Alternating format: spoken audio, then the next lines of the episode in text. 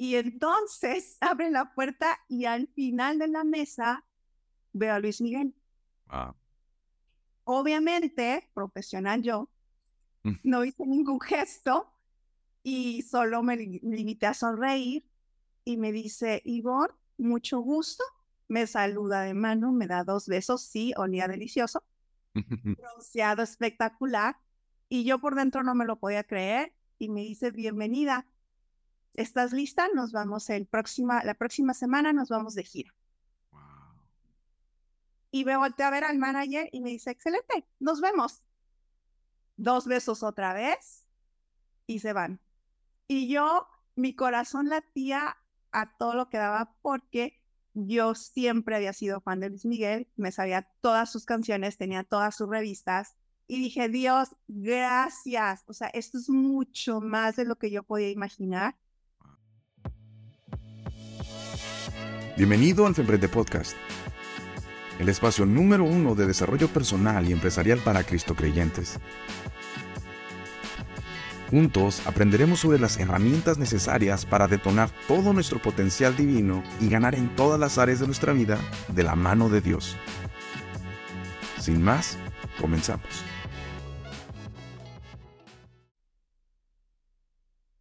Hola, ¿qué tal a todos? Bienvenidos a otra sesión de su podcast Emprende. Estoy súper, súper feliz eh, porque hoy no solamente me acompaña alguien que admiro un montón, sino que también puedo considerar una amiga, eh, mentora también en, en, en, en, ciertas áreas de mi vida. Eh, eh, está con nosotros Bonnie Martínez y ella es una especialista, una experta en el área del project management de manera binacional en Estados Unidos, acá en Latinoamérica. Eh, super pro en la cuestión de relaciones públicas, que vamos a estar hablando muchísimo de eso, da mentorías, ha dado algunas charlas bien padres. Creó un, también un diario de gratitud eh, súper poderoso, porque creo que es algo que también um, todos necesitamos trabajar. Y, bueno, ha tenido también la oportunidad de, de traer personas en las distintas estrategias y dinámicas que ha manejado para diferentes empresas, eh, eh, como Daniel Aviv, uh, Yokoi Kenji, y bueno, por ahí también trabajó con alguien que a lo mejor conocen ustedes, no sé, que se llama Luis Miguel, digo, bueno, a lo mejor lo han escuchado, pero si no, pues digo, también ahí tuvo la oportunidad de trabajar con ellos. Y bueno, sobre todas las cosas que yo puedo admirar de Oni, eh, lo principal yo puedo decir que es su corazón y su familia. Yo he tenido la oportunidad de, de conectar con ellos y, y, y, verla como es una gran esposa, como es una gran líder en su congregación, como es una super mamá y de verdad me siento súper honrado de tenerla el día de hoy uh, con nosotros, Bonnie. Muchísimas gracias por, por, por dejarte exprimir un poco de tu experiencia con nosotros el día de hoy. Wow. Ay, gracias, Saúl. Fred, sabes que, que, que te quiero mucho. Eh, saludo a la comunidad emprendedora y no, al, al, contrario, para mí un placer poder estar contigo hoy. Wow. Bonnie, y, y, y de verdad, pues digo, ahora sí que quiero ir directamente al grano. O sea, que nos cuentes un poquito también sobre, pues, qué estudiaste, qué hiciste, cómo llegaste a todo este mundo de las relaciones públicas, o sea, qué, qué, qué pasó con, cuál vez ese fue ese turnover, porque digo, también la gente a veces no entiende cómo uno llega a esas profesiones, ¿no? Claro, y a veces es como, no, de verdad, me, me he encontrado mucho con que de verdad tú trabajaste con tal y tal persona. Y mira, primero, gracias otra vez, quiero decirte que eh, soy una hija de Dios, soy una mujer de fe, soy una esposa y madre feliz de dos adolescentes que amo. Y, y como bien dijiste, mi familia es un, un pilar eh, para todo lo que hago. Y, y, pues bueno, un poquito de mí. Pues nací en Ciudad de México, nací en Ciudad de México, pero crecí en, en mi adolescencia, este, desde mi adolescencia crecí en, en Los Ángeles. Entonces, pues la verdad es que ya lo traigo, ¿no? Ya traigo la, este tema de, de, trabajar y de estar y de crecer con, con, en ambientes multiculturales. Entonces, pues digo, en Los Ángeles que hay tanta diversidad, pues definitivamente es algo que, que ya lo traigo desde siempre. Um, igual, eh, habiendo crecido en, en Los Ángeles, Los Ángeles, la mayoría de las personas que vivimos ahí tenemos algo que ver con la industria de la música, del entretenimiento. Y fíjate que yo desde siempre he sido esa, esa persona que, que le gusta mucho hacer conexiones. O sea, desde niña wow. siempre fui muy amiguera y de hecho eh, yo conservo amistades desde la primaria. O sea, ahorita tengo amigas que, que conozco desde hace 40 años. O sea, de verdad sí es un tema que para mí es muy importante. Entonces, inicio eh, trabajando en, en Univision, primero haciendo un, un internship o un servicio social, porque mi carrera fue en las comunicaciones. Me especialicé en relaciones públicas, pero puedo decirte que eh, definitivamente mi, mi parte aguas fue ese internship que hice con Univision en un programa matutino que se llamó Los Ángeles al Día. Y pues hacía de todo, como toda este, estudiante que está haciendo su, su servicio social, pues aprendes a hacer de todo, ¿no? Yo no sabía si me iba a enfocar más hacia la producción, terminé enfocándome más hacia las relaciones públicas, pero déjame decirte que se da porque yo identifiqué también en mí un, un, un don de servicio muy especial. Así que como era un programa matutino, y llegaban eh, artistas para presentar discos como se hacía antes. Obviamente que era, había que presentar un disco, eh, había que presentar a lo mejor este, la gira que estaba haciendo algún artista y ese programa en específico en el que yo colaboraba eh, era un programa importante en Los Ángeles, entonces tenía que pasar por ahí. Por eso empecé a conocer pues disqueras, muchos ejecutivos, y, siempre mi intención era que tuvieran un, un, un, tiempo agradable con nosotros. Eso no, fue algo que alguien me enseñó, sino es algo que ya traigo de, de mis papás también, que, que siempre me motivaron y me enseñaron a hacer y darme milla extra. Mm. Entonces yo agradecidísima porque desde, desde muy joven entendí la importancia de hacerlo. Digo, quizá no era como, ay, necesito hacer la milla extra, ¿no? Como era es parte de quien soy, es parte de, de, mi familia. Mira, nosotros, mi papá, pues emigró de, de, Ciudad de México para darnos un mejor futuro a nosotros. Eh, posteriormente, después ya nos, nos trajo a, la familia y, creo que desde que mi papá llegó a Estados Unidos, pues siempre vi en él reflejado ese sentido de, de, responsabilidad y mi papá siempre, tanto mi papá como mi mamá, siempre lo que hacían era la milla extra. Oh. Me acuerdo que mi mamá empezó a hacer eh, negocio con Avon, este, entonces era como mucho servicio al cliente, mi papá trabajando en, en la hotelería, pues también era eso. Entonces, eso es lo que vi en casa, por eso hoy en día hago mucho hincapié también siendo mamá lo importante que es eso, no nada más para tu vida personal, pero en lo profesional, se hace un hábito. Entonces, em, empecé a hacer cosas, pues, de, de manera, eh, pues, muy, sí, muy, diferente, ¿no? Porque la mayoría de la gente se enfoca en lo que me dices que tengo que hacer y nada más, ¿no? Pero bueno, de ahí nace que empiezo a conocer varias personas y una vez que, que, que salgo de Univision, porque concluí mi, servicio social ahí. Eh, y entonces regreso a la escuela. Eh, después se me presenta la oportunidad de trabajar en el periódico La Opinión, que también es un periódico muy importante en Los Ángeles. Y, y entonces tomo la oportunidad. O sea, es, es eso, ¿no? Creo que también hay que estar listos para, para poder reconocer esas oportunidades. Y, y, y pues llego al periódico La Opinión y obviamente todavía tratando de descifrar hacia dónde quería yo dirigirme, si era televisión o era este, prensa. Y igual eh, trabajo ahí un tiempecito, eh, me, me, ahora sí que me, empapo de todo lo que tenía que ver con el periódico, pero igual seguía haciendo relaciones. Creo que ese punto de poder conectar con personas eh, es muy importante. Entonces, llego al periódico La Opinión y de ahí brinco a una disquera en ese tiempo Fonovisa tenía a Enrique Iglesias como su, su estrella, eh, digo, entre muchos otros que Marco Antonio Solís, este, diferentes bandas de, de la industria del regional mexicano. Pero en el pop era Enrique Iglesias y una muy querida amiga mía, Elvira, me dice, oye, ¿sabes qué? Que están necesitando a una persona en el área de, de prensa.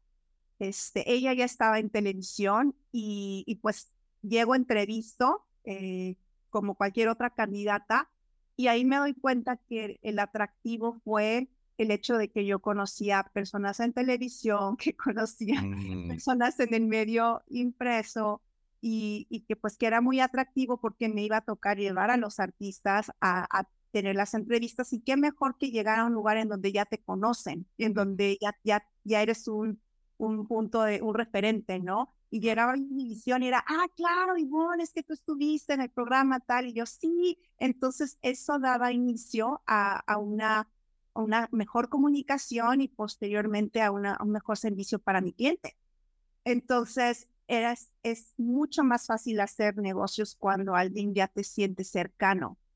En ese tiempo, pues obviamente era más eh, ir a, a muchas más reuniones eh, de networking para pues estar a la vista, ¿no? Eh, porque igual, igual después iba a tocar llevar a algún artista y querías que, que fuera bien tratado. Y siempre en, en publirelacionista, pues es ese puente, ese puente que va a llevar a esta eh, personalidad o político o empresa a que a- vas a respaldar o, o resguardar su reputación, porque lo que quieres es que se vea lo mejor posible. Entonces, em, estando en, en, en Fonovisa, de repente un día me dicen, bueno, pues eh, este artista está creciendo tanto que vamos a tener que hacer eh, oficinas corporativas, movernos de, mudarnos de Los Ángeles hacia Miami. Entonces, pues a la platilla nos dijeron, si, si quieren seguir en- con nosotros, pues estarían mudándose a Miami y quienes no, pues, pues ni modo, hasta aquí terminó nuestra relación. Y yo, como a mí nunca me ha gustado Miami porque ya conocía, dije, no, yo decido mejor quedarme y agradecer eh, el tiempo que estuve con, con Fonovisa, pero prefiero seguir buscando otras oportunidades en Los Ángeles. Entonces, eh, decido quedarme, mi amiga también decide quedarse y, y cada una por su lado, pues ahora sí que iniciamos la búsqueda de a qué lugar nos iríamos. Ya yo ya estaba definida en las relaciones públicas. Eh, me gustó mucho hacer las conferencias de prensa con los, con los artistas y, y de- identifiqué que era un área fuerte, era un área fuerte para mí y que aparte me gustaba porque creo que también eso es muy importante, ¿no? Que te apasione lo que haces, porque digo, sí se ve mucho glamour, pero no lo es tanto. mm, Eh, de ahí, pues, como estaba acostumbrada a ir de, de, pues, de una industria a otra, me confié de alguna manera y, y entonces dije, bueno, voy a tomarme unos mesecitos, ¿no? Un- unos mesecitos, no, no un año sabático, pero sí un tiempo, pues, como para yo recalibrar y como para otra vez reajustarme. Nunca pensé que ese pequeño break eh, iba a durar eh, casi un poquito más de un año. Y es en esos tiempos en donde yo empecé a sentir ah, un sentido de ah, una baja autoestima, porque yo, yo había ido de industria en industria sin ningún problema, pero empecé a tocar puertas de nuevo y ninguna se abría.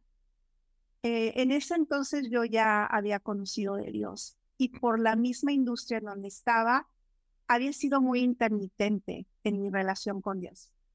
Pero esta crisis laboral en donde yo ya tenía una, eh, pues ahora sí que un, un tren de actividades y un estilo de vida eh, conforme al, a lo que yo ganaba. Entonces, pues tenía unos ahorritos pero esos ahorritos empezaron pues ya a escasear un poco y yo empecé a llenarme de dudas si profesionalmente realmente estaba yo este, avanzando o, o posiblemente ya mi, mi etapa profesional ya como que había frenado o igual cuestionándome si mi decisión había sido la correcta. O sea, te llegan muchísimas dudas Wow. y, y e- es en esa como, en ese sentido, en esa presión que sentí, que un día me senté y dije, ¿qué es lo que realmente quiero de mi vida? ¿Hacia dónde me quiero dirigir? Porque ya conozco industrias, pero ¿hacia dónde voy? Siempre tuve muy claro que, que yo anhelaba una familia.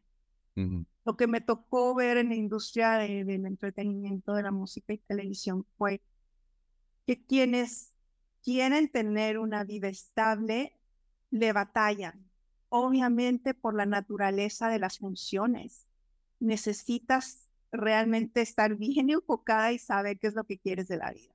En ese momento yo no creo que tenía muy claro todo mi panorama, pero sí sabía que yo quería una familia. Y, y pues como todo, ¿no? Tristemente, eh, en esa, bajo esa situación y circunstancias fue cuando pues empecé a buscar más de Dios. No es que no conociera de Él, porque yo ya había escuchado de, de Jesús a través de una amiga mía en high school. Mm. Eh, ella me compartía y me decía, Ivonne, es que tú necesitas conocer más de Jesús. Y yo siempre le decía, es que, pero, pero no hay nada mal conmigo, yo soy una buena persona. ¿Sabes? Lo típico que usualmente decimos cuando no entendemos realmente eh, lo que realmente Dios está buscando de nosotros, ¿no? Y, y, que no conocemos de Dios, porque yo venía de una familia eh, católica, pero no católicos de, de todos los domingos, sino de cada quinceañera o de cada bautizo. Realmente no fue, eh, lo espiritual no fue algo que fue promovido mucho en mi familia, ¿no? Este, igual ante este concepto de que, ay, pues somos buenas personas, como si necesitamos de Jesús, solamente son las malas personas, ¿no? Este, entonces, pues digo, no sé si alguien se identifica con esto, pero así, así crecí yo. Entonces, pues en esta presión de, pues ahora dónde digo, ¿no? O sea, y, tocaba yo puertas y, mandaba yo mis resumes, mi, mi currículum y nada. Entonces hago esta pausa y digo, Señor, perdóname, perdóname porque me olvidé de, de lo que tú me has dado, me olvidé de ti, te puse a un lado, no fui constante y todas esas cosas que sobre las que empiezas a meditar que hiciste, ¿no? Y que no hiciste también. Entonces, pues nada, que empiezo a un día, eh, iba yo manejando ahí por, por Inglewood, porque es por ahí por donde yo este, vivía antes, y empiezo a pasar por ahí y escucho alabanzas y paso y es una iglesia cristiana y cantaban con tanto fervor, con tanto amor, que decidí parar y entrar. Y recuerdo muy bien que ese día que yo entré, eh, el pastor voltea y me ve como esperando que alguien más viniera conmigo, ¿no? O sea, como quien la invitó, ¿no? Usualmente eh, gente viene contigo y, te acompaña. E, era una iglesia pequeña. Mm. Y pues entré y me senté y este, y, al final se acercan conmigo amorosos y me dicen, este, hermana, ¿y quién la invitó? Y yo le dije, Jesús. me dije, iba pasando y la verdad es que los oí cantar estas alabanzas y simplemente sentí esa necesidad y esa hambre en mi corazón. Y de ahí eh, los hermanos empezaron a, instruirme más hacia la palabra, a presentarme a Jesús realmente.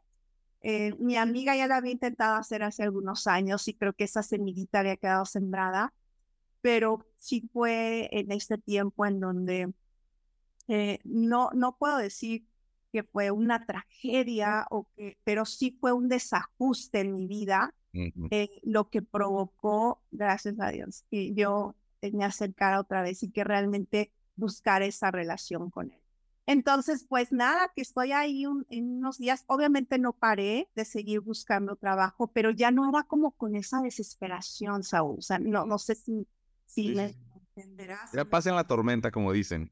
Exacto, ¿no? Es así, no era esa desesperación, sino era una paz y era la paz de, de Dios en mí que yo decía, digo, sí, claro, ya mis mis recursos no eran los mismos de antes, pero tenía la ventaja de que aún estaba en casa con mis padres. Mm. Entonces, digo, a mí me, me causaba un poco de, de, de, ansiedad, si le puedo llamar así, el que mis ahorros se fueran este, desvaneciendo, porque desde los 16 años empecé a trabajar y, y me hice muy independiente económicamente de mis padres.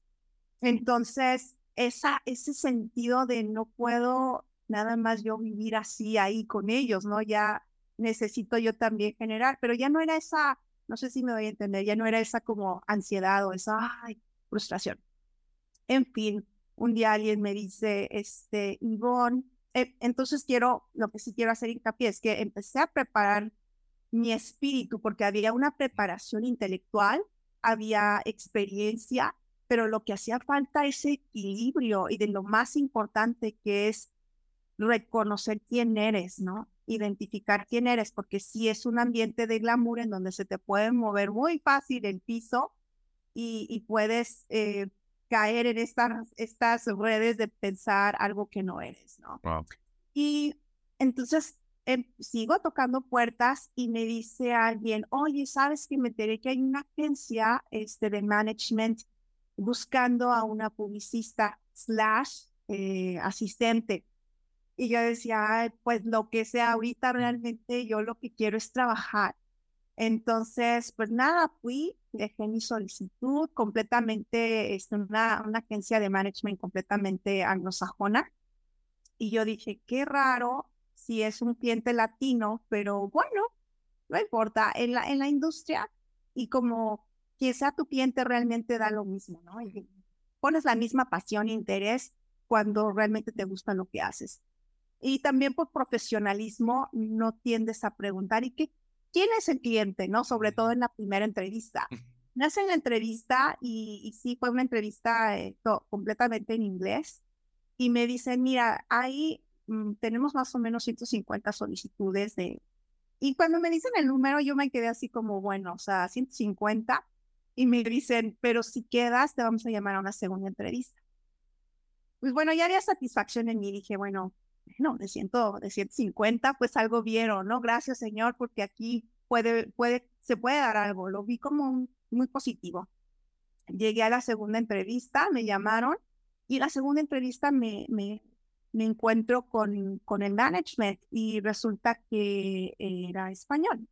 Entonces dije, claro, ya sé, obvio no pregunté tampoco por, por el cliente, pero siendo español, pensé que era Alejandro Sanz. Dije, claro, seguramente es Alejandro Sanz, va a ser un crossover, ¿no? Lo que uno, lo que tu mente te puede como dar a entender o pensar. Entonces, este, recuerdo muy bien que, que me dijo, oye, me, me gusta mucho el hecho de que conoces a muchas personas y que este, estás muy bien relacionada. Y yo, pues, o sea, mi, mi valor agregado es ese. Genial. Me dijo, pues mira, tenemos, eres una de las 50 entrevistadas, entonces si quedas, te vamos a llamar en dos semanas. Pues salí de ahí, le dije a mi mamá, llamé por teléfono a mi mamá y dije, mami, pues me hicieron una entrevista y me dicen que soy de las, una de las 50, entonces, pues bueno, quizá no voy tan mal, mami. Y obviamente mi mamá, ay, señor, gracias a Dios, vas a ver, hija, que este trabajo es para ti, yo, mami, gracias. Siempre que, tu mamá te dice algo como, sí, sí, sí este tú eres mi mamá. no, ahora me lo dicen mis hijas y por eso lo entiendo aún mejor. Ah. Em, total de que pues pasan las dos semanas y no me llaman. Y yo dije, bueno, señor, pues lo que sea, tú me pondrás en donde, en donde yo pertenezco. Si no era ahí, pues no era ahí, pero me quedo con la satisfacción de que vieron algo especial en Entonces yo bien positiva, claro, porque ya estaba haciendo trabajito interno, o sea, ya ya había un tema ahí de, de, pues, de, tratar con mi identidad, de saber que, que las puertas que, sea, que abre Dios, nadie las cierra. Entonces, pues, no, no me llevaron en la segunda ni en la tercera este, entrevista, bueno, ni a la, segunda, a la segunda semana, que es cuando me habían dicho, y me llaman a la cuarta. Y, y suena el teléfono, contesto y me dicen, ah, mira, te hablamos de tal agencia de management, este, tú viniste a solicitar un trabajo, tenemos tu información y queremos saber si aún estás disponible. No habíamos llamado porque estábamos de gira. Hicimos una pausa, pero queremos decirte que estás eh, dentro de las 10 que, que, vamos a entrevistar. Y yo dije, bueno, esto ya es demasiado. Realmente había sido la primera entrevista en que yo tenía tres entrevistas para un trabajo, pero llegamos, resultó que el manager eh, llega tarde, entonces todas las candidatas que estábamos separadas como por cinco o diez minutos, pues nos juntamos. Y mm. entonces veo una, una chica así altísima, rubia, de ojo azul, y yo decía, bueno, si el artista, el cliente, lo que le interesa son los looks, modelo, pues es ella, ¿no? y luego otra que, que hablaba no sé cuántos idiomas y decía, bueno, pues es que sí, si realmente es una gira internacional, pues yo creo que ella. Y después dije, y si quiere a alguien apasionado, que, que le encanta lo que hace, que es intensa, este, pues voy a ser yo. Yo soy, ¿no? Entonces, pues así me estaba yo como que terapiando mientras esperábamos todas. Eh, volvemos a hacer la entrevista con, con el manager y, y nada, pues nos dice, pues ya, ya, esta es la entrevista final.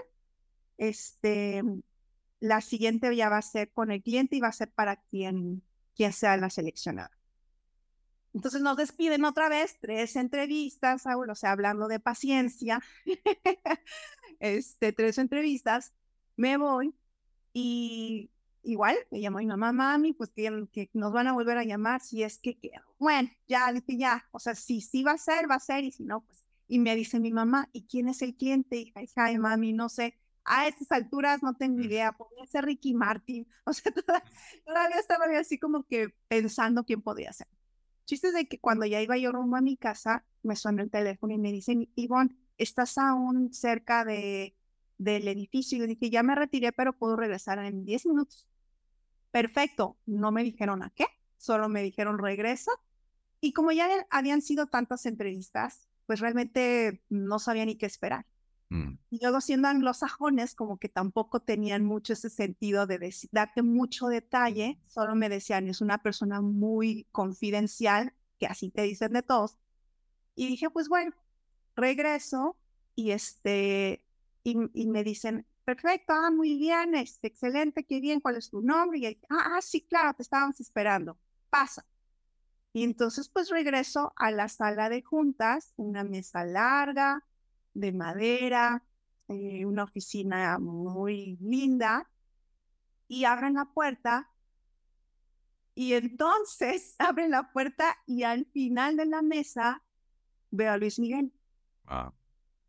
Obviamente, profesional yo, mm. no hice ningún gesto y solo me limité a sonreír y me dice, Ivor, mucho gusto, me saluda de mano, me da dos besos, sí, olía delicioso, bronceado espectacular, y yo por dentro no me lo podía creer, y me dice, bienvenida, ¿estás lista? Nos vamos el próxima, la próxima semana, nos vamos de gira. Y me volteé a ver al manager y me dice, excelente, nos vemos. Dos besos otra vez y se van. Y yo, mi corazón latía a todo lo que daba porque yo siempre había sido fan de Luis Miguel, me sabía todas sus canciones, tenía todas sus revistas y dije, Dios, gracias. O sea, esto es mucho más de lo que yo podía imaginar. Y así es Dios.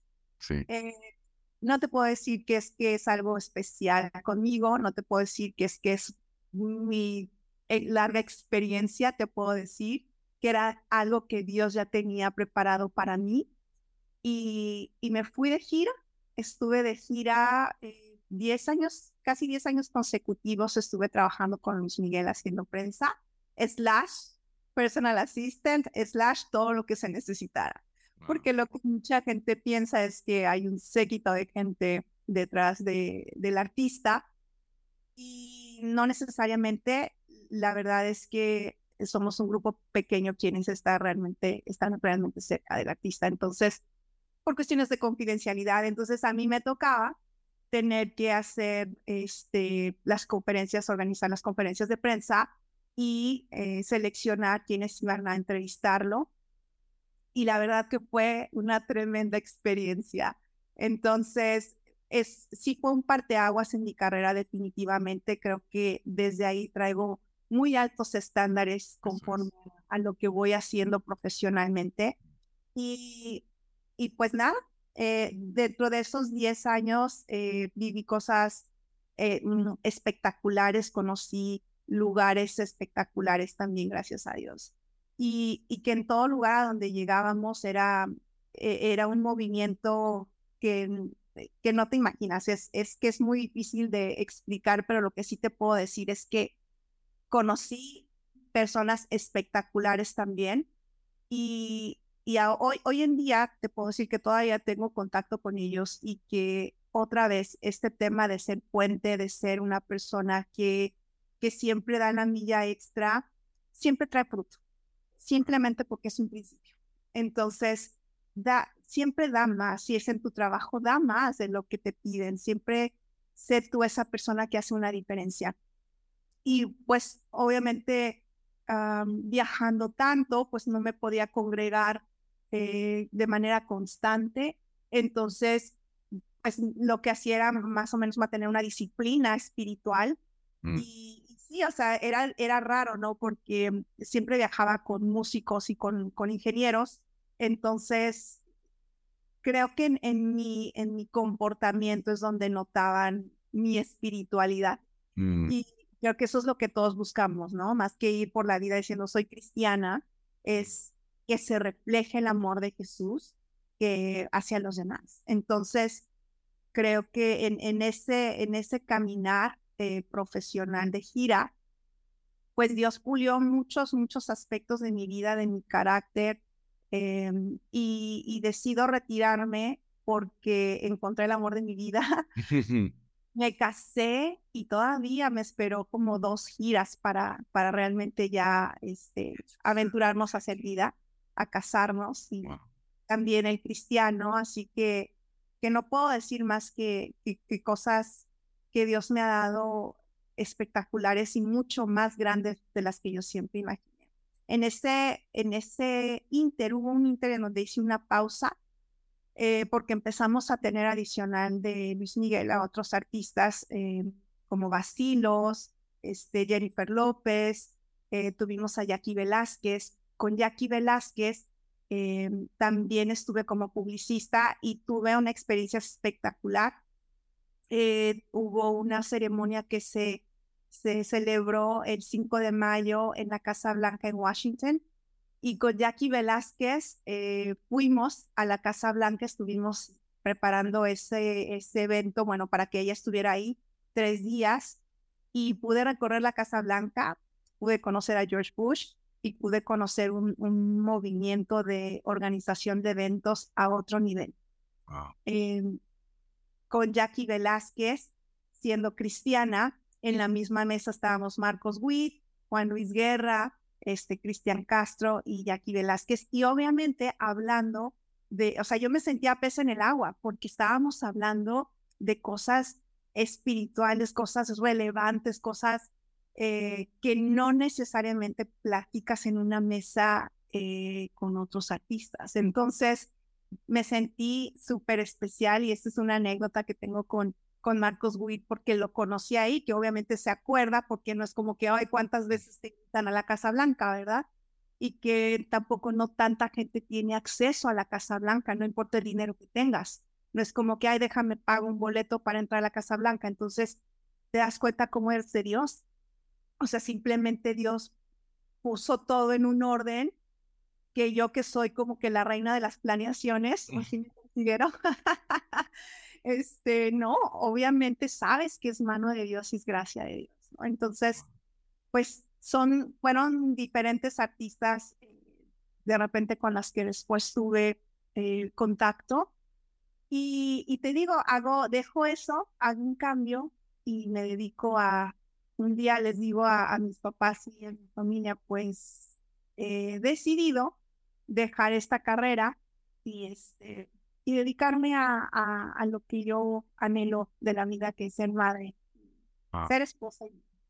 Y entonces dejo todo y sabes que, que fue como un, sentimiento, eh, como de sentimientos encontrados, no, no por dejar ese estilo de vida de, de gira, porque creo que llega un momento y todo, ¿eh? Todo se puede volver rutinario si así, pues con el tiempo, ¿no? No, no importa qué tan glamuroso, qué tan bueno sea eh, la función que estás haciendo, llega un momento en que necesitas un crecimiento y te, y te lo va pidiendo. En este caso yo necesitaba un crecimiento como persona, o sea, de, de ser esposa y madre. Em, y, y, es donde hago esa pausa y lo que así como que me impactó de repente fue que me decía Ivonne, porque decidí dejar Estados Unidos y mudarme a México, pero no nada más a México, sino a provincia y no nada más a provincia, sino a un rancho donde de donde es originario mi esposo, en el Bajío, y me decían, no, o sea, tú vas a, tú vas a dejar esto y te, va, te, vas, te vas a ir de aquí, te vas, pero si nunca has vivido en México ni en provincia, y mucho menos en un rancho, no, te damos tres meses y vas a regresar. Y fue algo como, wow, o sea, de verdad, esa es la persona que ven, o sea, es eso superficie, eso es lo que he estado reflejando, la, la superficialidad de, de esta industria. Y fue como que, pues no. Con más razón. como esa no soy yo. De que nos vamos y hago esa pausa, en esa pausa pues le dedico tiempo a, a, mi familia, a mi esposo y también dedico más tiempo a, estar con Dios. Em, mi esposo y yo y mi suegro empezamos pues a, a predicar el evangelio en una comunidad pequeña. Este, poco a poco Dios fue trayendo a más, a más personas que decidieron también, otros hermanos, unirse y se empezó una pequeña congregación en el Bajío y por siete años estuvimos ahí, mi esposo eh, dando el mensaje, yo cuidando a los niños, llevándoles eh, mensajes a los niños, eh, en todo, hacíamos de todo. Y créeme que, que fue el tiempo más hermoso. O sea, ese fue otro pulir de Dios en mi vida que yo no me esperaba y que, que hubo tiempos difíciles porque sí, un, un ajuste de matrimonio, después ser mamá, en un lugar en donde yo no tenía familia más que la familia de mi esposo, mm. este, en donde solamente yo sabía más de lo, del trabajo profesional que de casa. Entonces fue otro pulir de Dios en mi vida y, y, te digo, lo disfruté al máximo. Por, por cuestiones diferentes decidimos eh, regresar a, a Estados Unidos, pero decidimos después quedarnos en Tijuana eh, hoy en día estamos en Tijuana y créeme que llegamos otra vez, ¿no? Dios no nos deja de sorprender porque así es Él. Y no sabíamos a, a, qué, a qué veníamos a Tijuana, pero yo llego a una oportunidad que se me presenta de trabajar en una multinacional. Y cuando me dicen, aquí se usa mucho el término maquila o maquiladora, este, o fábricas yo decía cuando me dijeron, es, es en una maquiladora, yo decía que es una maquiladora, o sea, porque aparte, aunque es frontera, yo no conocía mucho Tijuana. Y a mí me contactaron eh, a través de, de unas uh, personas de una agencia en Los Ángeles para venir a trabajar a Tijuana. Entonces yo decía, bueno, ¿de qué va? El chiste es de que llego a un lugar también impresionante, una, una multinacional muy importante en Tijuana que maneja marcas muy importantes Sony, Vision y otras más confidenciales. Esas son las no confidenciales, pero las otras sí. Y entonces también era, era un desafío para mí porque eh, era manejar una agencia, una agenda, perdón, eh, presidencial y también atender a inversionistas eh, o top management que venía de Asia. Yo estaba más acostumbrada a trabajar con, con en ambientes pues anglosajones pero trabajar eh, en un ambiente en donde la cultura es asiática es, es otra cosa.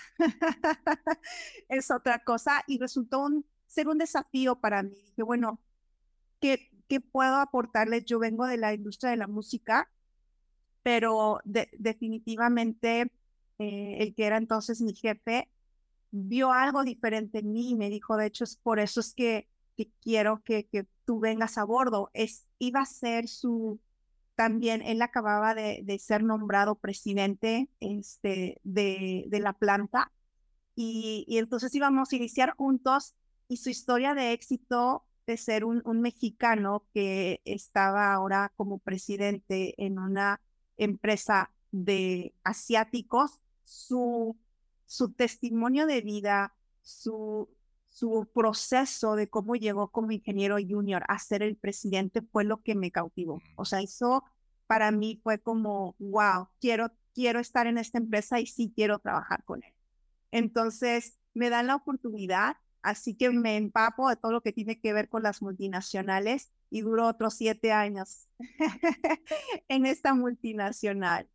¿Qué te puedo decir? Solamente eh, el entender que cuando llego aquí a Tijuana, también llego a una comunidad cristiana que hoy puedo llamar mi casa, en donde no solamente me han dado alimento espiritual, sino he encontrado una comunidad y una red de mujeres que nos apoyamos y, y que estoy contenta porque eh, también hemos, hemos atravesado ahora en familia procesos diferentes, porque cada etapa demanda una nueva persona de ti.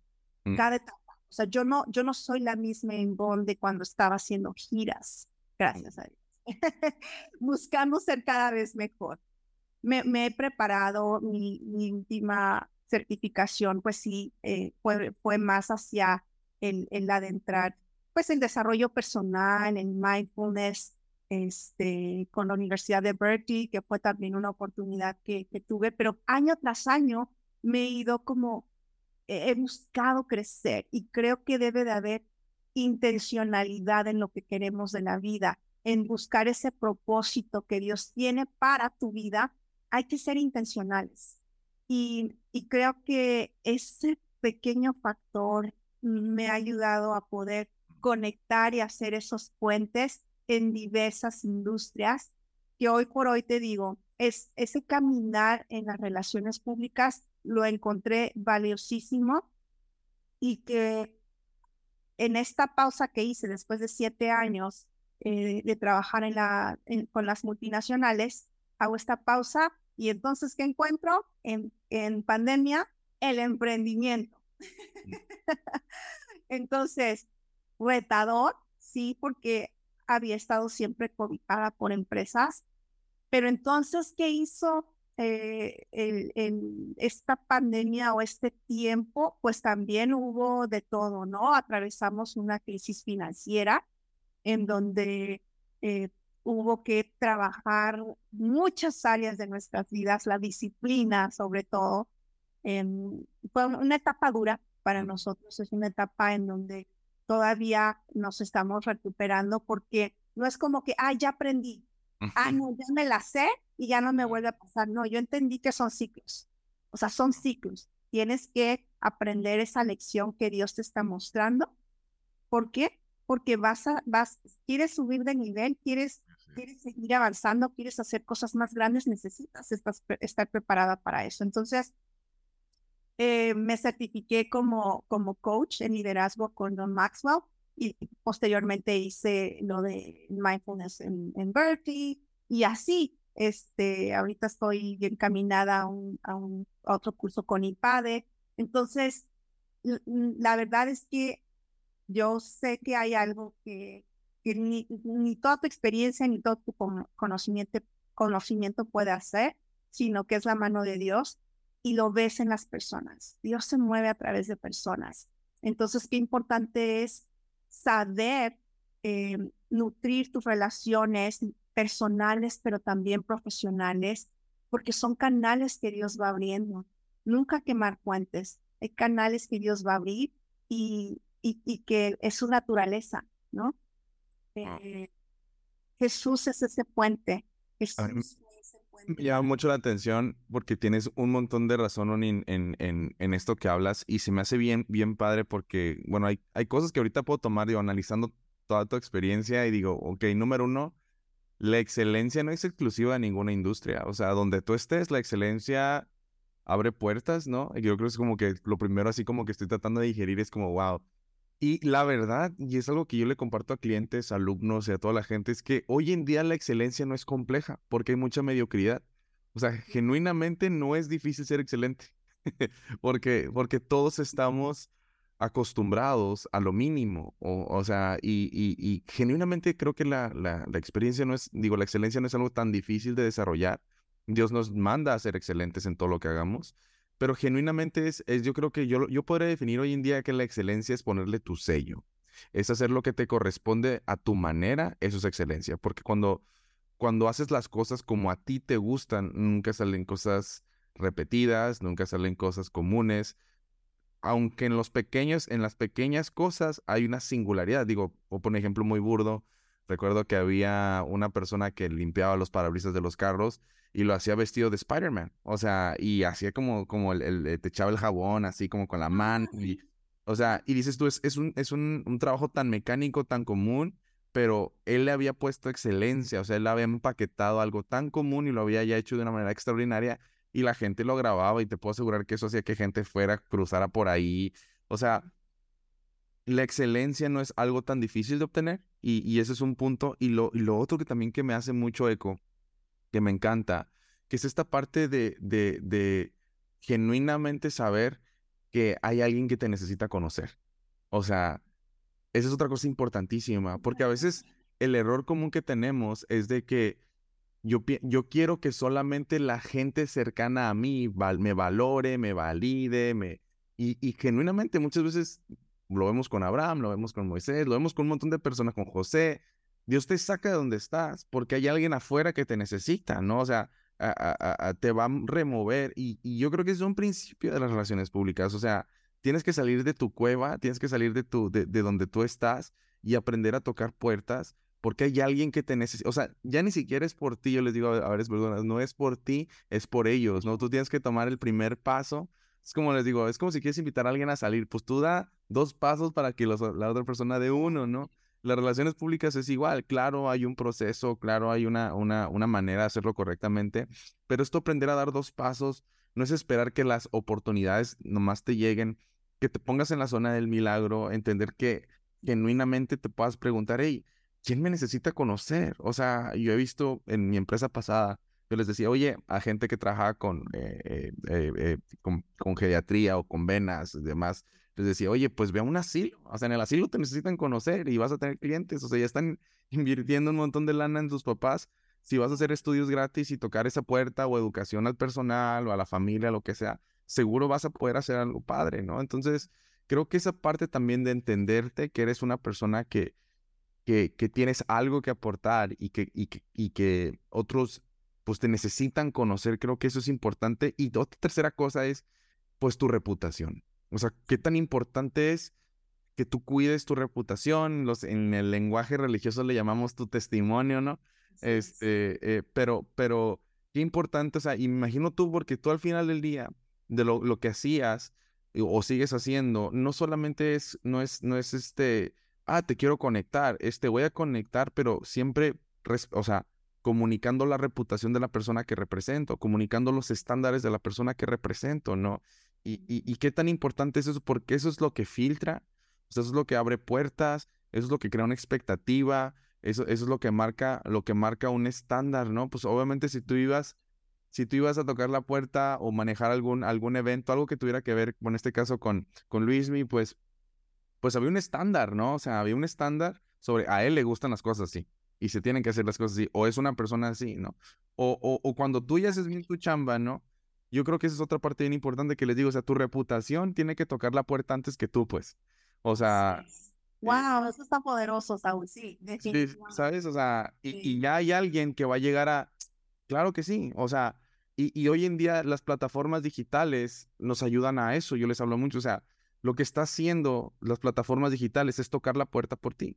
O sea, que definan quién eres, cómo haces las cosas, por qué haces las cosas. Facilitas un montón el proceso para cuando alguien ya quiera interactuar contigo. O sea, incluso si tú ofreces algún producto o un servicio hoy en día, hay una estadística que muestra que si ellos ya pasaron 6, 7, 8, 9 horas consumiendo tu contenido gratis, lo que sea, están más, están más dispuestos a invertir contigo, sea lo que sea la cifra, pues.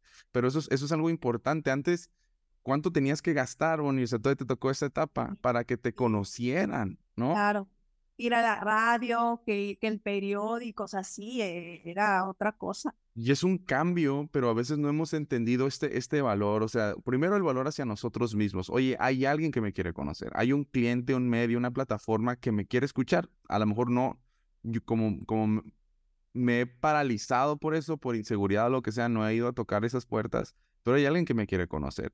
Pero, pero ¿cómo me van a conocer? Y, y creo que sí hay unos estándares como creyentes que sí tenemos que llevar allá afuera y, comunicar. Pero qué importante es, es, es esto, ¿no? Que, que, nosotros entendamos de que pues, las relaciones públicas va a ser un vehículo a, algo que tú ya empezaste, que ya empezaste a trabajar, ¿no? Y sí te, me gustaría preguntarte, por ejemplo, en esta, en esta dinámica, o sea, ok, yo soy un proveedor de un servicio, vendo tal, o sea, ya sé que tenga un car wash o que, o que dé consejos de nutrición, o sea, ok, yo necesito estar tocando puertas.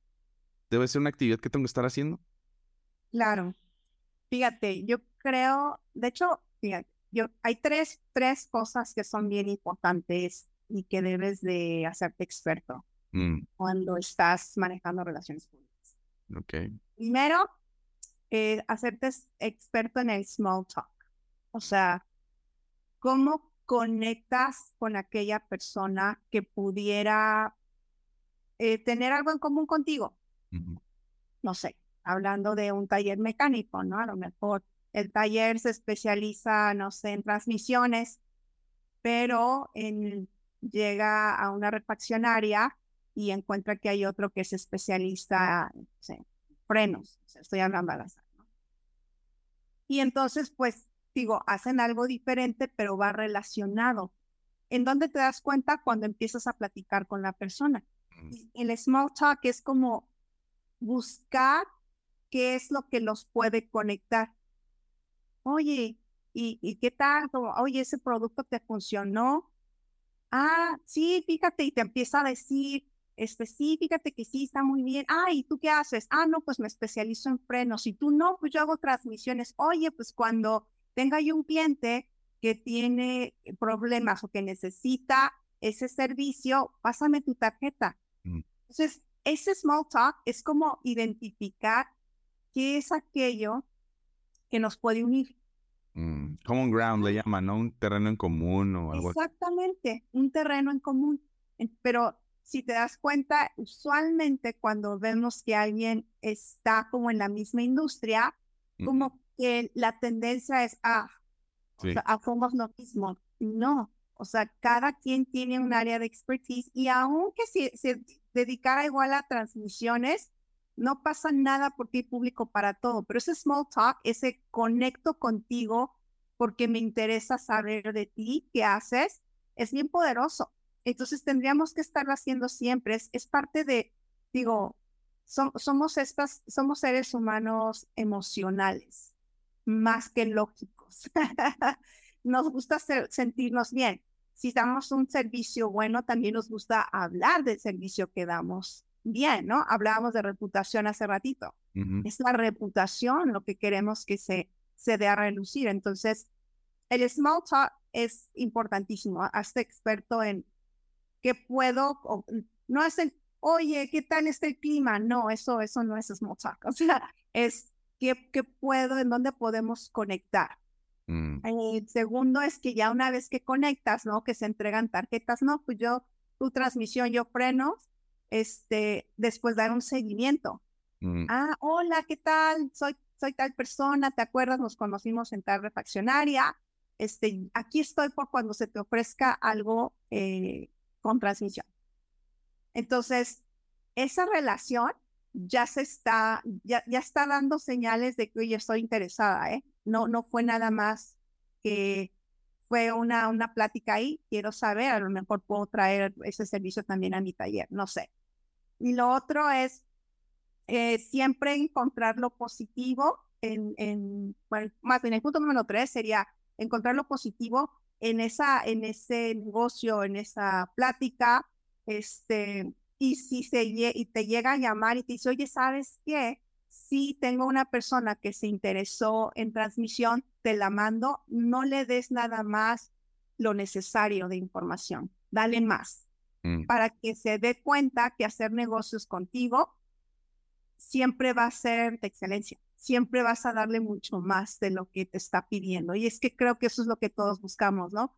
Hay alguien que sepa, pero que te dé más. Es, es tan solo natural hacerlo cuando te gusta y te sientes orgulloso de tu trabajo. Entonces, es, eso es súper importante en las relaciones públicas y es algo que todos tendríamos que estar haciendo, independientemente de la industria en la que estés, porque eso genera conexiones. Por eso es que el, networking es tan este, exitoso cuando vas a hacer, cuando estás emprendiendo, porque quieres saber también qué más hay allá afuera, en dónde, en dónde puedo hacer alianzas con alguien más. Es súper importante hacerlo. Siempre tendríamos que estar sí, no es como estar pescando o, o siempre tocar la puerta, sino hacerlo de la manera más natural. Interésate por la persona, interésate por quién es aquella persona que está ahí, aquella marca o aquella empresa, interésate. Fíjate que está... Sí, y, digo, creo que también a veces hay gente que, digo, por ejemplo, que a lo mejor no somos tan sociales o demás, pero eh, hay, hay, hay como esta parte de interésate, pero sé estratégico también. O sea, no vas a ir a conocer a todo el mundo porque a lo mejor por eso es importante que tengas una visión y decir, ok, ¿a quién necesito yo conocer, no? O sea, esa es, yo creo que esa es la pregunta importante porque, digo, a mí me tocó cuando estaba emprendiendo, así a los inicios, yo iba a estos eventos de networking pero pues había, o sea, y no que ninguna relación esté tirada a la basura, pero genuinamente a quienes, o sea, genuinamente necesitas, porque puedes conocer, pero hablaste de algo bien importante, es que tú tienes que ofrecer a la otra relación. O sea, eh, ahí no es, pues es un interés, pues, o sea, me conviene que me conozcan y a mí me conviene conocerlos, y es por eso que puedo preparar algo padre para cuando conozca a personas, o sea, es, igual, o sea, la gente que quiere conocer a un inversionista, pues lo quiere conocer porque tiene capital para invertir, o sea, hay, algo que quieren de ellos, ¿no? Y tú tienes que saber siempre como qué puedo yo ofrecer allá afuera para llegar con seguridad a estos small talks, para llegar con seguridad a estos eventos y saber otra palabra clave que dijiste, que es la cuestión de alianzas estratégicas, es quién tiene mis clientes. O sea, otra cosa que la gente a veces no entiende es, oye, pues, ok, yo tengo un taller, pero ¿qué otras personas? Ah, ¿sabes qué? Pues una llantera, o ¿sabes qué? Una aseguranza de carros, o ¿sabes qué? una que ponen estéreos. Son personas que atienden a mis clientes, que no necesariamente están atendiendo, pero yo puedo hacer alianzas con ellos y puedo armar descuentos, puedo armar dinámicas. Y cuando yo voy con ellos, o sea, obviamente ellos dicen, hey, yo quiero formar parte de tu comunidad porque yo ya no más estoy yendo a un taller, yo estoy yendo a un conjunto de servicios calificados, de calidad, y, ya, y ya te separas de la competencia y vienen bien esas relaciones y salen, y cuando cultivas esas relaciones, lo padrísimo es, si alguien se puede servir de ti, o sea, efectivamente, dicen, oye, tú tienes que conocerlo, tú tienes que conocerla, ¿no? Y esa es, esa es, esa es la parte que, digo que hay que meterle sí un poquito de estrategia, o sea, a lo mejor y que sepas, ok, a quién necesito conocer y quién necesita conocerme. Este Small me encanta porque digo, yo, yo, yo, pues soy, yo me considero una persona introvertida, o sea, yo puedo hablar con gente en mi ambiente, pero yo hablar con gente que no conozco sí me cuesta un montón de trabajo, pero una de las cosas que yo he leído mucho es como tú conversa con personas como si ya fueran tus amigos. Es como que, y si ya sabes que hay un terreno en común, dale, o sea, no llegues como esas, con esas trivialidades de, ay, que te, o sea, que te dedique, ajá, que fluya esa, esa, esa, esa, ah, que te relajes yo lo que he aprendido y lo que a mí me ha funcionado ha sido entender que yo tengo algo que ofrecer. O sea, e, eso es lo que a mí me ha dado mucha seguridad para hablar con personas. Es decir, yo tengo algo valioso que ofrecer. Yo sé que valgo como persona, pero hablando en el mundo de los negocios es, yo tengo algo que a la persona con la que estoy interactuado le puede servir. Digo, si están escuchando y tienes a lo mejor estás en el sector de andar servicios, pues puedes tener un ebook que dar, puedes tener un canal de YouTube con consejos que dar. O sea, cuando tú sabes es, hey, ¿qué onda? O sea, mm, yo te puedo ayudar. O sea, y más si eres estratégico y sabes que estás en el lugar correcto, yo te puedo ayudar, tengo esto para ti, ¿no? Y, y fluye. Y antes de que tú les pidas cualquier cosa, cualquier cosa, les dices, tengo esto para ti. A mí eso me ha ayudado montones porque yo ya no tengo que convencer que soy valioso. Yo ya voy con la certeza de que soy valioso porque he preparado con excelencia antes algo valioso para la gente con la que yo quiero conectar, ¿no? Y eso es parte padrísimo de esta temporada, de esta generación en la que estamos digital, ¿no? Que puedes equipar. Y aunque de servicios físicos, eso también la gente tiene que conocer. Ok, si tienes un taller de transmisiones, ah, mira, pues yo tengo eh, tips y consejos sobre cómo cuidar tu transmisión. O sea, puedes ir al mundo digital y hacer cosas para tus clientes, o sea, mil cosas, ¿no? Exactamente, o sea, lo que acabas de decir es, es, es, es al punto, o sea, así, generar alianzas, este, y siempre eh, de una manera estratégica, obviamente, que es lo que, lo que estás buscando, ¿no? Para el crecimiento de tu negocio. Y, y te digo, o sea, lanzarme al, al emprendimiento, este, también fue un tema desafiante, ¿no? Y la importancia de rodearte siempre de personas que, que tengan ese nivel de, de, experiencia que tú no tienes, porque es la realidad. O sea, yo podré tener mucha experiencia, a lo mejor en las relaciones públicas, en project management, pero hay otras áreas en donde no la tengo. Entonces, ahí debe de haber humildad por parte de nosotros, de los emprendedores también, de decir, bueno, pues yo soy muy bueno en esto, ¿no? Soy muy buen, este, en el caso del ejemplo que acabamos de dar, mecánico, pero no, no quedo ahí, o sea, necesito seguir creciendo y a veces lo que, que nos enriquece también las experiencias de las personas, lo que nos pueden compartir. Y, y cuando yo emprendo, este, pues obviamente también me rodeé de, de, grandes y de los buenos. Entonces, digo, Saúl, tu ayuda siempre ha sido para mí este, eh, un, un empujón hacia cosas que de repente yo no pensé que podía hacer, como ahora hacerlo de manera independiente, tener mi propia agencia en donde puedo hacer los proyectos, pero empaquetarlos de una manera diferente. Y eso, pues yo lo aprendí contigo. Entonces, ¿qué, qué sucede? Que ahora ya puedo hacer project management con diferentes eh, empresas y eh, recientemente estoy haciendo también este project management con Luis Miguel otra vez, mm. pero qué mejor que ahora no me, o sea, no tengo que estar día y noche volando y viajando con, con un artista que ahora lo puedo hacer vía remoto, así que e, esos este, comunicados de prensa que han visto allá afuera con fechas y con anuncios de la nueva gira, esos son ahora míos, ah. escritos por mí, entonces sigo siendo parte, pero ahora en, en, una modalidad diferente. Sigo haciendo lo que me apasiona, pero ves cómo de todo tenemos que ir aprendiendo, cómo debemos irnos ajustando eh, en el camino. Y, y no sabes lo, lo, feliz que estoy ahorita porque me tomó un tiempo, o sea, es, es esta parte de, de, de poder seguir avanzando en los proyectos que te gustan de una manera más independiente, pues literal es, es liberado. Y que si eso es lo que te apasiona, porque a veces también el emprendimiento no es para todos. Eh, hay, hay, tiempos, hay etapas, ¿no? Hay tiempos en donde quizá todavía no estás listo y, yo siempre digo, si no estás listo, no sueltes todavía tu trabajo, hazlo a la par. Y, y también, este, edúcate, edúcate hacia, hacia donde te quieres enfocar, ¿no? Hazte experto en eso que quieres hacer y eso lo he aprendido de ti. Entonces, todas las recomendaciones que nos has dado. Entonces, yo feliz de esta nueva etapa porque hoy por hoy ya mis hijas son adolescentes y también ya están haciendo ahí sus pininos en, en tocar puertas y, las veo como están siendo estratégicas en los lugares en donde están yendo y digo, ay, bueno, Dios, gracias, porque yo sé que, que uno siempre también, ahora en este lado de, de, mamá, eh, llegó un momento en donde yo me pregunté a mí misma, Ivonne, ¿qué nivel de mujer quieres ser? ¿Y cuál es ese nivel? Pues el de la mujer virtuosa. Ahí vemos una emprendedora, ahí vemos una buena inversionista. Exactamente. Ivonne, ¿qué nivel de mujer quieres ser? Entonces, ese es el nivel de mujer que yo aspiro, a, ese, a esa mujer virtuosa, a que mi esposo pueda percibir esa esposa que lo ama, que mis hijas puedan percibir a una madre amorosa y que las guía y que, que las apoya.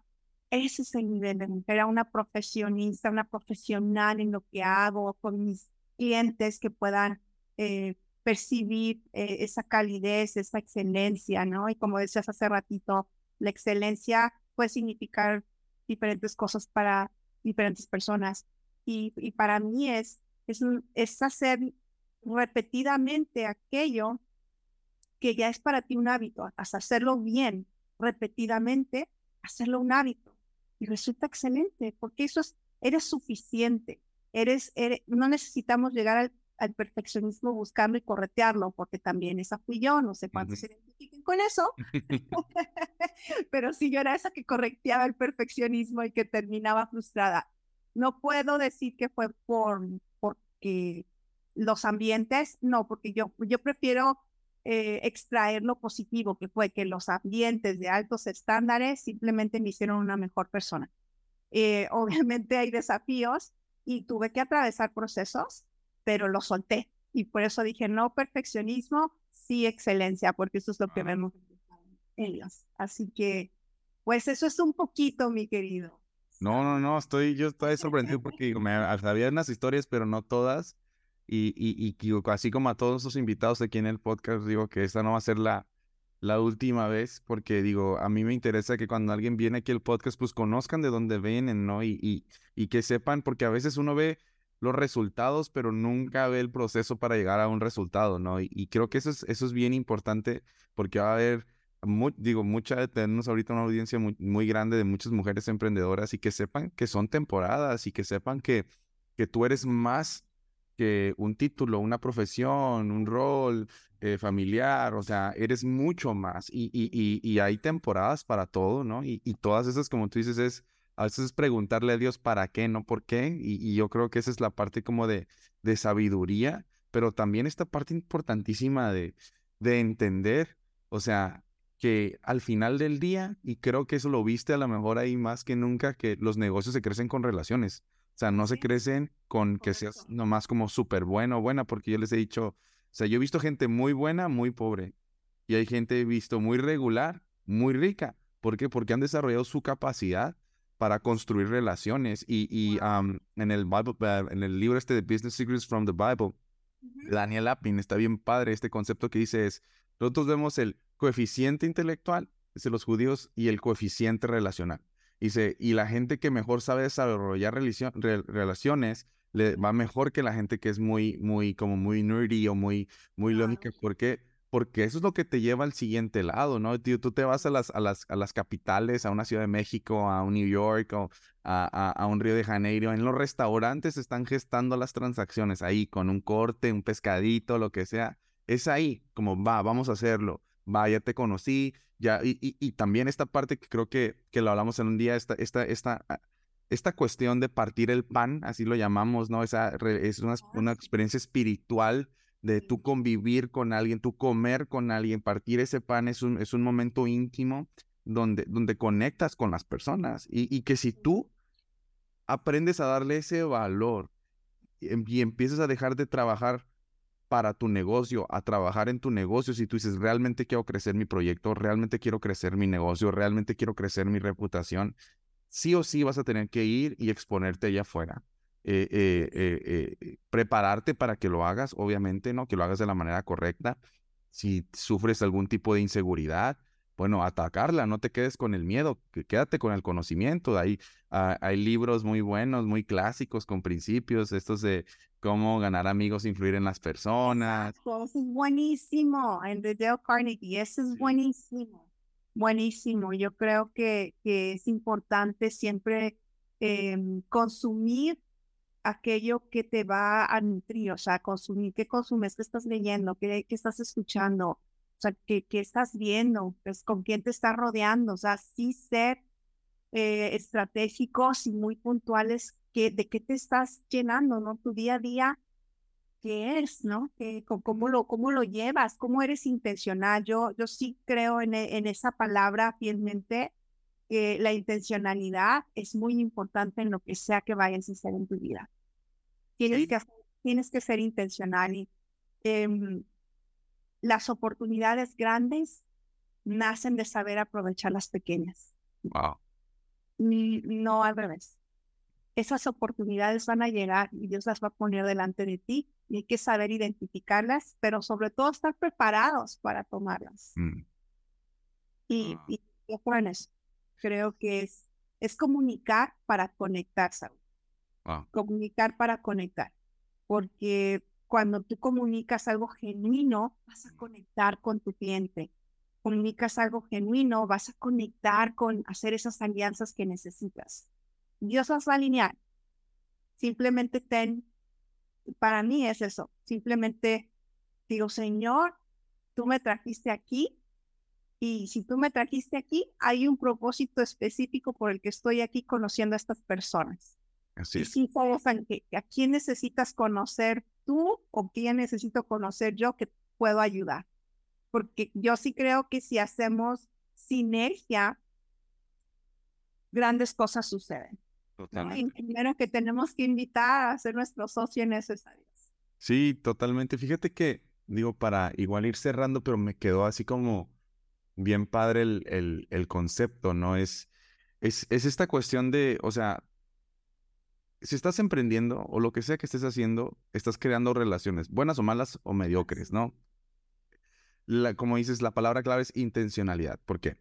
Con tus proveedores tú generas una relación, generas una buena relación con tus proveedores, te van a tener una mejor comunicación, te van a generar un trato. Entonces tú tienes que ser cómo soy un mejor cliente para mis proveedores, no nada más cómo ellos son buenos proveedores para mí. O sea, ya cambias el chip cambias, o sea, ¿cómo te hago tu trabajo más fácil? ¿Cómo te hago disfrutar trabajar conmigo? Porque yo sé que al día de mañana que se ocupe algo vas a estar para mí, con mis, con, con mis empleados. ¿Cómo soy un buen empleador para ustedes? ¿Cómo les facilito tu trabajo? ¿Qué necesitan para que esto realmente detone sus capacidades, su potencial, les ayude a alcanzar sus metas? Con los clientes igual, y yo creo que al amor hasta ahí se ha descuidado mucho. Es decir, ¿cómo yo puedo establecer una buena relación con mis clientes? Porque muchos es, le hablamos en el mundo de los negocios, son transaccionales, ¿no? Sus dinámicas no relacionales. Es, te pago, me pagas y ya se acabó la relación. Cuando yo les digo, en el momento que un cliente te paga, te está dando permiso de mantener una relación a largo plazo hasta que, hasta que la muerte lo separe. Entonces, eh, eh, eh, digo, la clave son relaciones. Y si, y si tú entiendes este poder, de, desarrollar relaciones a manera estratégica, de manera interna, eh, eh, te van a llevar mucho más lejos que el talento. O sea, ¿por qué? Porque tú no sabes, o sea, tú no sabes a quién conoce la persona que estás conociendo. Y, y, y, y a mí me sorprende porque de la nada me llegan mensajes, me recomendó tal persona, me dijo que te tenía que conocer. Y yo así como que, wow. Y, y, y yo quiero que descansen todas las personas que están escuchando. O sea, si tú te dedicas a ser excelente como hablamos y que no es que te tengas que quemar el coco, simplemente que yo les, ahorita es, fue esta epifanía de este episodio para mí es, la excelencia simplemente es dejar tu huella. O sea, es decir, ok, lo voy a hacer a mi manera. Y yo creo que cuando lo haces a tu manera, nunca lo haces mediocre, nunca lo haces normal, porque lo haces a tu estilo y buscas que tenga tu sello, ¿no? Y, y, y cuando tú haces estas cosas, estás sembrando en un terreno fértil no sabes cuándo lo vas a cosechar. O sea, no sabes cuándo esa, ese, esa, esa plática pequeña, ese small talk en ese evento, en ese lugar, va a rendir fruto. Dios se encarga, Dios se encarga de, de, de, traer a la memoria a estas personas en ese momento de, hey, esta persona, o sea, es, como, digo, yo, yo no termino de entender estas cosas, uh, pero, pero así es como operamos. Y yo les digo también a muchos, o sea, tú haz lo que a ti te toca para que Dios, para que Dios haga lo que a él le toca, pero yo aún más los invito, tú haz lo máximo para que Dios haga lo mínimo. Somos tantas personas que estamos acostumbradas a que Dios haga lo máximo para que nosotros hagamos lo mínimo. Cuando cambias la ecuación donde dices, ¿sabes qué, Dios? Yo ya toqué las puertas, yo ya mejoré mi servicio, yo ya me equipé, yo ya me preparé, o sea, de plano. Si va a tronar mi emprendimiento, lo que sea, en mí no queda, yo te puedo asegurar ahorita con garantía de Saúl Palazuelos que no va a tronar porque está, te vas a encontrar con una versión tuya que maximiza lo que tienes, que haces un inventario de lo que tienes. Y, y, bueno, yo creo que ese es, ese es, es algo como bien, bien poderoso. Moni, ya no quiero robarte mucho de tu tiempo. Seguramente te vamos a tener para otro episodio para hablar mucho sobre la planeación y la, gratitud. Creo que va a ser un tema padrísimo que hay que profundizar también. Pero si de todo tu caminar o sea, en este, en este, en este, en este proceso, si hubiese algo que tuvieras que dejarnos clave, que, que, no quieres que la gente se, se vaya sin saber esto, ¿qué sería? Que somos aquello que hacemos repetidamente todos los días. Y, que esa parte de, sentirnos suficientes y llegar a la excelencia no es distante, es aquello que hacemos todos los días, sea lo que sea. Y, y eso es la excelencia, eso es, eso es realmente ser intencional, intencional en, tus hábitos, en tu disciplina y simplemente tener paz de que diste tu mejor y de que estás dando a tus clientes o a tu familia, a tus amigos, a tu círculo de influencia lo mejor de ti. Wow. Pues muchísimas gracias, Bonnie. Déjame orar por ti para terminar el episodio. Dios Padre, te doy gracias por la vida de Bonnie, Señor. Te damos gracias porque tú la has traído hasta este momento, Señor, a, través de diferentes circunstancias, experiencias y todo, todo lo has usado para bien, Señor. Uh, la has permitido uh, darse a conocer como una hija tuya, Señor. Agradecemos por las oportunidades que ha tenido y que nos puede compartir un poco de esa sabiduría, Señor. Agradecemos por las oportunidades también que se están presentando y que se presentarán, Señor, porque nosotros siempre oramos desde la gratitud de que tú siempre envías en el tiempo justo la lluvia, Señor. Damos gracias, Señor, porque tú no has terminado con nosotros, tú sigues haciendo una buena obra. Te pido que la sigas llenando de sabiduría, de paz, Señor, de una fortaleza extraordinaria, Señor, que tú la vistas siempre, la galardones de ese perfil de una hija amada, capaz y, suficiente, Señor. Te pedimos por sus clientes, te pedimos por sus proyectos, que los bendiga, Señor, pero sobre todas las cosas, sobre su familia, Señor, sobre sus hijas, sobre su, su esposo, Señor, que tú lo sigas fortaleciendo en unión contigo, que tú seas siempre esa conexión divina que está dentro de su familia, Señor, que los lleves a todos, Señor, a experimentar lo bueno y agradable que es vivir bajo tus promesas, sobre tu presencia. Todo esto te lo ponemos en tus preciosas manos en el nombre de Cristo Jesús. Amén. Muchas gracias. muchas gracias. Estoy súper, súper contento. Este, yo me voy a despedir todos ustedes, me voy a quedar unos minutitos con Bonnie como siempre. Este, y ya saben, ah, por cierto, no quiero que se me olvide, Bonnie, ¿cómo te podemos contactar? Si es cierto, si queremos ah, conocer qué estás haciendo, en qué redes, qué página, cómo, podemos conocer. Mira, sí, mi página es bonniemartinez.com. Este, y en mi Instagram es bonniemartinez.insta. Ok. Ahí estoy. Perfectísimo. Pues ya saben, conecten con ella, pregúntenle si tienen alguna duda. A, poco no has escuchado esa frase que dice? Entonces estamos a una persona de conocer a aquella persona que tanto anhelamos. Necesitamos conocer, totalmente. Una amiga. no, muchísimas gracias. Digo, chequen su contenido, chequen sus... Tiene mucho para ustedes. Uh, voy a estar súper contento también de tener nuevamente acá. Y pues nos vemos en nuestra próxima sesión. Es que Dios me los bendiga. Nos vemos. Chao, chao. Gracias. Muchísimas gracias por acompañarnos en el episodio del día de hoy. No olvides suscribirte en cualquiera de las plataformas disponibles y también dejar tus comentarios, dudas o preguntas, ya que nos encanta leerte. Y si la información fue de valor, te invito a que nos des una calificación positiva, además que nos compartas con aquellas personas que tú creas que necesitan escuchar la sesión del día de hoy. Sin más, nos vemos en nuestro próximo episodio y que Dios te bendiga.